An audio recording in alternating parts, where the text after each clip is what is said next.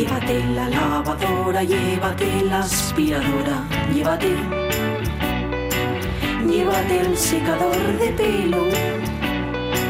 Llévate el horno, microondas, el casete, la olla express, pero la radio es mía. La radio es mía. La radio es mía.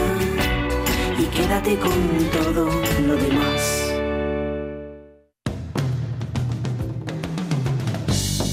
La radio es mía. Pachi Poncela.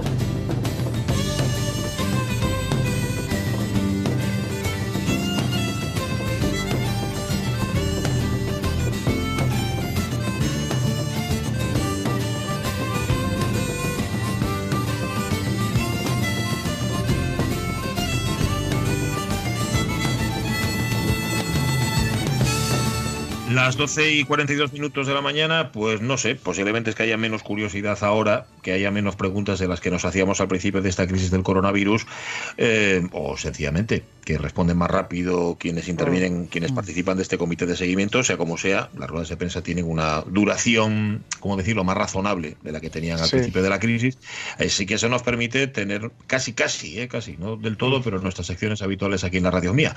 Por ejemplo, por ejemplo, a Rafa Gutiérrez Estón con los libros y a Susana Rubio desde la muralla china. Em, tenemos a Rafa, tenemos música para Rafa, tenemos la sintonía de Rafa, sintonía de Rafa Testón, sí señor.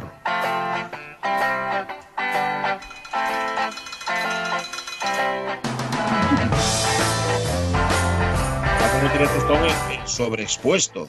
Porque hablamos en este programa más con él casi que con nuestros familiares más cercanos. Rafa, ¿cómo estás? Muy buenos días.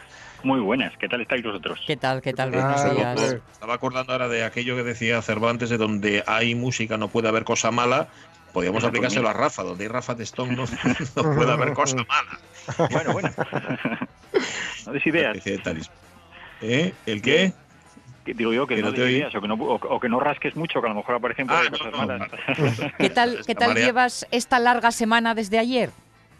Pues bien, bien, bien. Sigo, sigo activado porque mira, de lo que habíamos hablado la semana pasada con Patricia de los clubes de lectura, pues Sí. empezamos ya a funcionar con los Mm. clubes de lectura Ah, qué bueno. y muy gratificante. Ayer tuvimos una reunión con los clubes de con el club de lectura del Coto eh, en relación al libro Mujeres errantes de Pilar Sánchez Vicente y nos lo pasamos. muy- La verdad es que fue una alegría también ¿eh? vernos, aunque sea vía telemática, pero ver a, a la mayor parte de las componentes del club de lectura, estar ahí compartiendo una hora, hora y media, pues estuvo muy bien. Ahí todas puestas en pantallinas.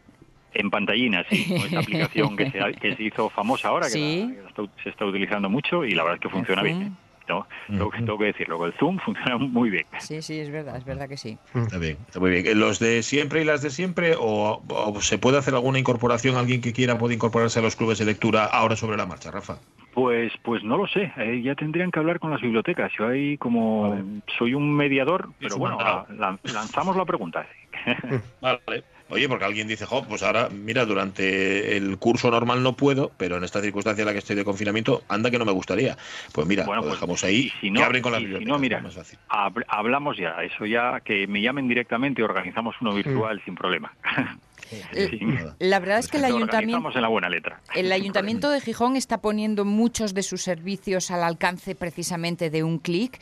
Eh, no hace mucho eh, eh, nos contaba a todos cómo la red municipal de museos estaba abriendo, abriendo ventanas virtuales y todos los museos o los más eh, tochos de Gijón tienen a, a través del Facebook una, una posible comunicación directa para conocer algunas de esas y de algunas exposiciones que estaban en cartera y que se estaban acabando de montar y que ahora tendríamos que estar disfrutando y hablando de ellas a bombo y platillo. Bueno, ojito, no están, pero están larvadas, ¿eh? Todo llegará. Sí.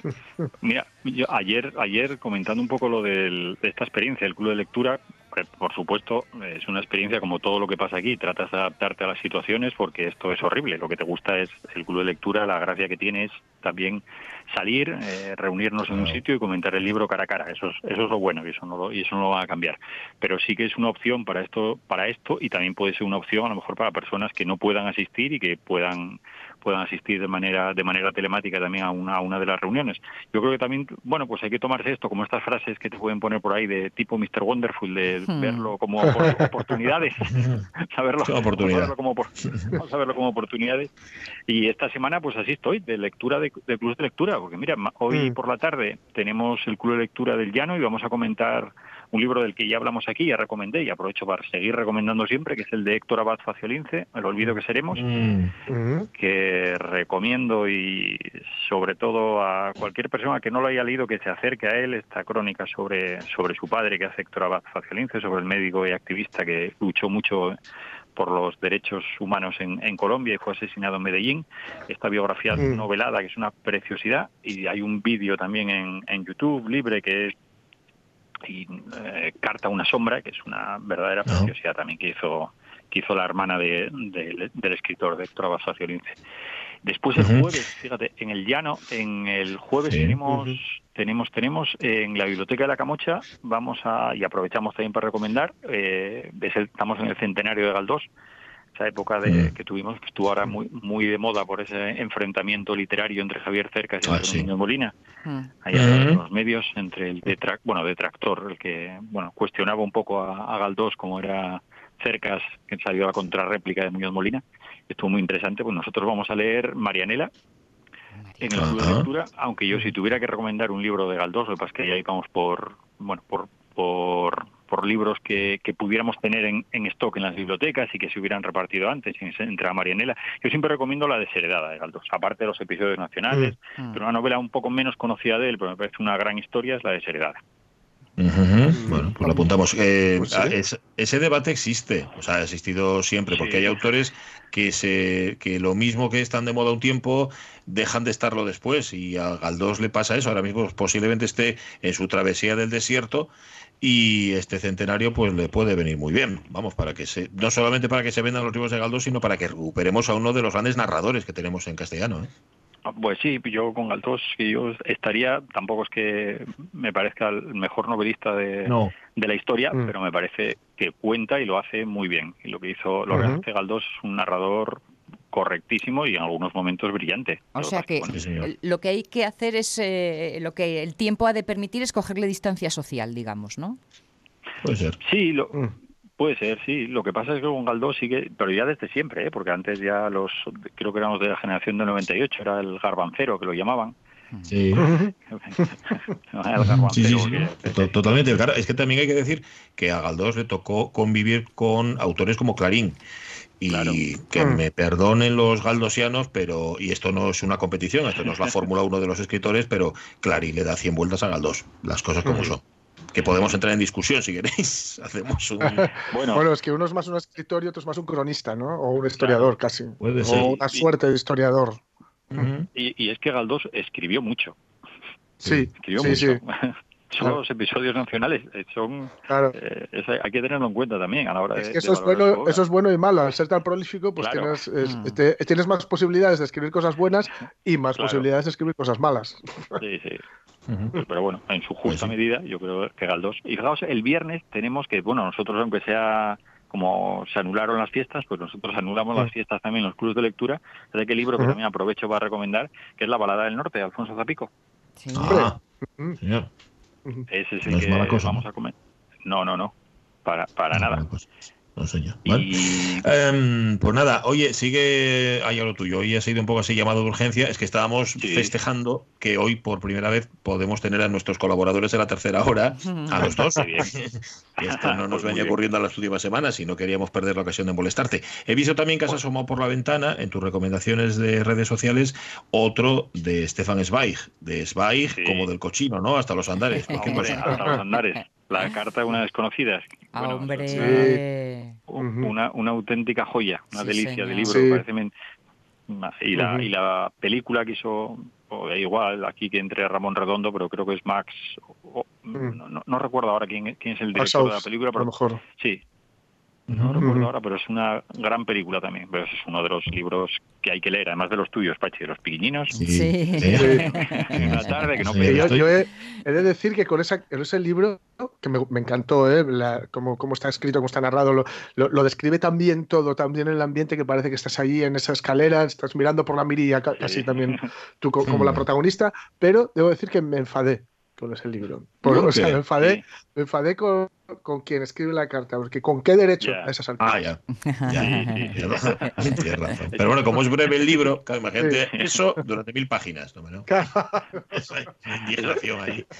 Es un, es un libro que da mucho juego precisamente con eso con- en un club de lectura, Jorge. Abre siempre Claro. muchos debates con el derecho Claro. a haber escrito esa carta o no. Ahí está, ahí está. Sí, sí, sí. O, sea, o antes o no.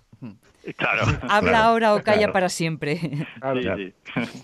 Gracias, Rafa Testón. Un abrazo y A cuídate mucho. vosotros, abrazos. Chao. Hasta luego. Adiós. Oh. Sí, 51 minutos de la mañana, Haciendo- un poco de chino, claro. haciendo propuestas, eh, os recuerdo también, eh, lo digo porque como vamos cara a la Semana Santa, para que vayáis acumulando opciones posibles para, para disfrutar online. ¿eh?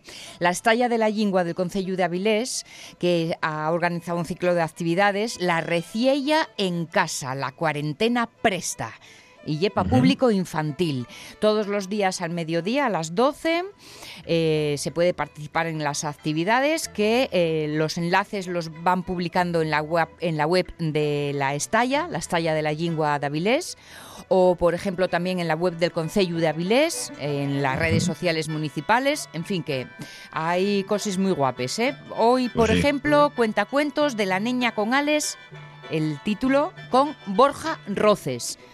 Y estarán Ana Morán.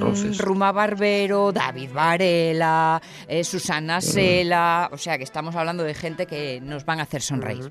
Gentuza. Sí, principalmente. Todos ellos. Todos ellos. Bueno, eh, Susana Rubio, ¿cómo estás? Bueno, pues nada, aquí esperando por vosotros, Ay. qué ganas de hablar con Bueno. vosotros, qué ilusión. Sí, todo sí. llega. Oye, aunque sea- Ten cuidado sean con uno- lo que deseas. Aunque sean unos minutillos, mm, nos hacía ilusión hoy recuperar viejas costumbres y hemos hablado un ratillo con Rafa y queríamos hablar un ratín contigo. Va, a ver, primero a- para saber cómo te encuentras y luego para lo que tú nos quieras contar. ¿Te encuentras bien, no? Bueno, me encantaría decirte que sí, pero no es mi caso y no me apetece nada hablar de esto ahora que todo el mundo tiene que estar muy positivo, muy positivo. Sí. Eh, no, no me gustaría que la gente se, se le baje la moral, pero sí es cierto que en mi familia hemos sido bastante tocados por este, por este tema, duramente tocados, y entonces, bueno, pues después, eh, más adelante, eh, hablaremos del gobierno. Bueno, Eh, sí, bueno, nunca mejor dicho, ¿no? nunca mejor exactamente, dicho. exactamente. En este caso. Yo quería hablaros Bueno. del Go, de verdad, me muero de ganas de hablaros del Go.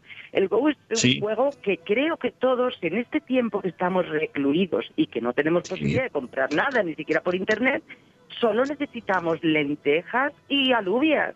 Mm. Y Ah, ya, sí. y nos ponemos a Anda. jugar. Vale, y un papel donde podemos hacer unas rayas y vais a jugar es más. Primero, al juego de tablero más antiguo de la historia, tiene más de 4.300 años.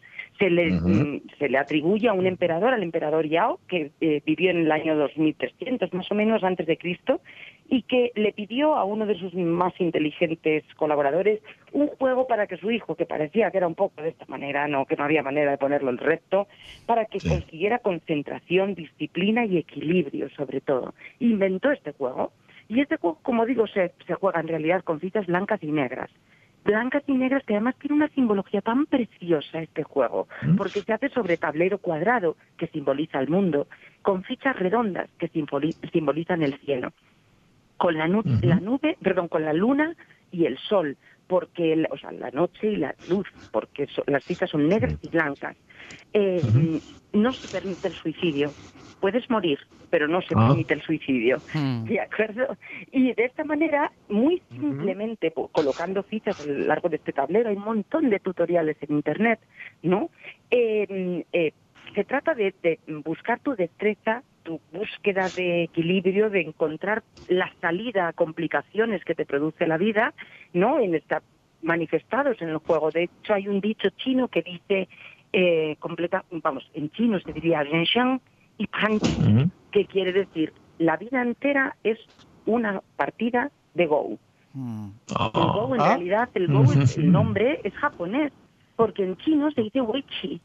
Weichi. Y a Japón, aunque llegó 3.000 años Ah. más tarde, nada menos, se le conoce más eh, todo su mundo, ¿no? Alrededor del- de los japoneses. De hecho, en la tercera temporada de Team Wolf podéis ver eh, que el malo, que es japonés, Mm. juega y basa su estrategia de malvado en este Mm. Go, ¿no? Donde enseña a todos a jugar a ello. Pero en realidad el nombre se llama Weichi, que es el juego del cercado. Y eh, conoceréis muy bien este, cuando sabéis jugar al ajedrez, ¿no? Cuando hay que dar jaque al rey. Bueno, Sí. pues cuando estás a punto sí. tú de ser cercado, el otro, el contrincante, tiene que decirte una palabra, que en japonés es Atari. ¿A qué os suena? Hombre. Hombre, la compañía sí. Atari de videojuegos. Sí, sí, sí. Bien, pues esto en japonés se dice así, en chino se dice eh, estoy a punto de comerte con la mano, en Mm. realidad, sería eh, de acuerdo, O sea, lo, lo que la traducción, ¿no? Que se dice tashou, tashou, te cojo con la, te como con la mano. O sea Va. que eso, el ta show es jaque mate. Es como un estoy a punto, entonces un tienes jaque. unas posibilidades de defenderte, ¿no? Vale, vale, Para vale. que yo- tú no te des cuenta, por si tú no te has dado cuenta de que estás siendo cercado en algún Sí. punto. Porque Cuando fíjate, tienes al menos posibilidades de sobrevivir, ¿no? Sí. De, de recuperar este territorio, el otro tiene que avisarte. porque Atari, si no me equivoco, significa algo así como solo ante el peligro, traducción simultánea. Bueno, eso, traducción simultánea, exactamente. algo así, algo así. Es peligro para ti, exactamente. Es- Estás en peligro. Sí, Vale, vale, vale. Esto es, como te digo, es un- una partida para dos jugadores, con lo cual si tienen dos niños que pueden jugar entre ellos, o el padre, la madre, incluso para adultos, porque fijaros lo interesante de este juego, que ahora mismo hay máquinas, ordenadores, programas súper complejos que pueden jugar partidas de ajedrez con los Sí. mejores jugadores del mundo Sí. ¿no? y ganarles. No hay ningún Mm. software capaz de jugar al Go, al Wei Chi. ¿De verdad? No, porque la complicación es tal, para que os hagáis una idea, que el número de partidas posible excede el número de átomos del universo observable. O sea, es de 10 elevado a 778. Caray. Nada. Es decir, que por mucho tiempo que estemos enganchados, o sea, encerraditos, no podemos jugar y jugar y jugar y no vamos a repartir, a repetir la misma partida. Así pues, no tenemos tiempo de aburrirnos, digo yo. Ahora entiendo por qué se ha puesto tan de moda, porque no hago más que recibir o ver o, o- o- o que se cruce ante mis ojos algo que tenga que ver con el Go en estas últimas semanas. Es fabuloso, es muy Mm. fácil de jugar. Como digo, solo necesitas piezas de dos colores, aunque la belleza está en la forma clásica. Hay que reconocer que los tableros, por ejemplo, el tablero clásico tiene que ser unas medidas concretas y esas medidas Mm. hacen que el tipo de madera que normalmente se hace de calla, eh, que tiene que tener al menos 700 años esa madera Bueno, para, eh, para tener esta dureza, con lo cual puso Mm. hasta en peligro de extinción este árbol y ahora ya hay otras maderas que se suplen, ¿no? el nuestro Pero ya es- será de cartón, no te uno preocupes. es, Vale. si hace con cartón de Exacto, la leche. Abrimos exacto. el cartón. Ujú. Lo importante es hacer 19 filas, bueno, el oficial serían 19 filas en horizontal y 19 Vale. en vertical haciendo cuadros. Se juega La- sobre los cruces. La próxima vez, la próxima vez te contamos cómo nos va el asunto, ¿vale, Susana? Probar, probar y mucha suerte. Venga, buen, buen fin de semana y Semana Santa. Un abrazo. Hasta luego, hasta Un luego. abrazo. Yo, yo estaba tomando nota eh, de todo lo que decía Susana para ver si aprendo a jugar, porque no he aprendido a jugar Claro. absolutamente a nada. A mí, a, a mí, el, a mí el 3 en raya me ganan siempre. De verdad. Fíjate que, que parece que Hay es sencillo. montones de tutoriales, ya verás. Vale, pues lo buscaré ahora que tengo tiempo. Bueno, ahora voy a escuchar las noticias que vosotros también y a prepararlo de mañana. Mañana aquí a las 10, ¿vale? Venga, hecho, último día. Venga, Hasta hasta mañana. Cuidaos, adiós.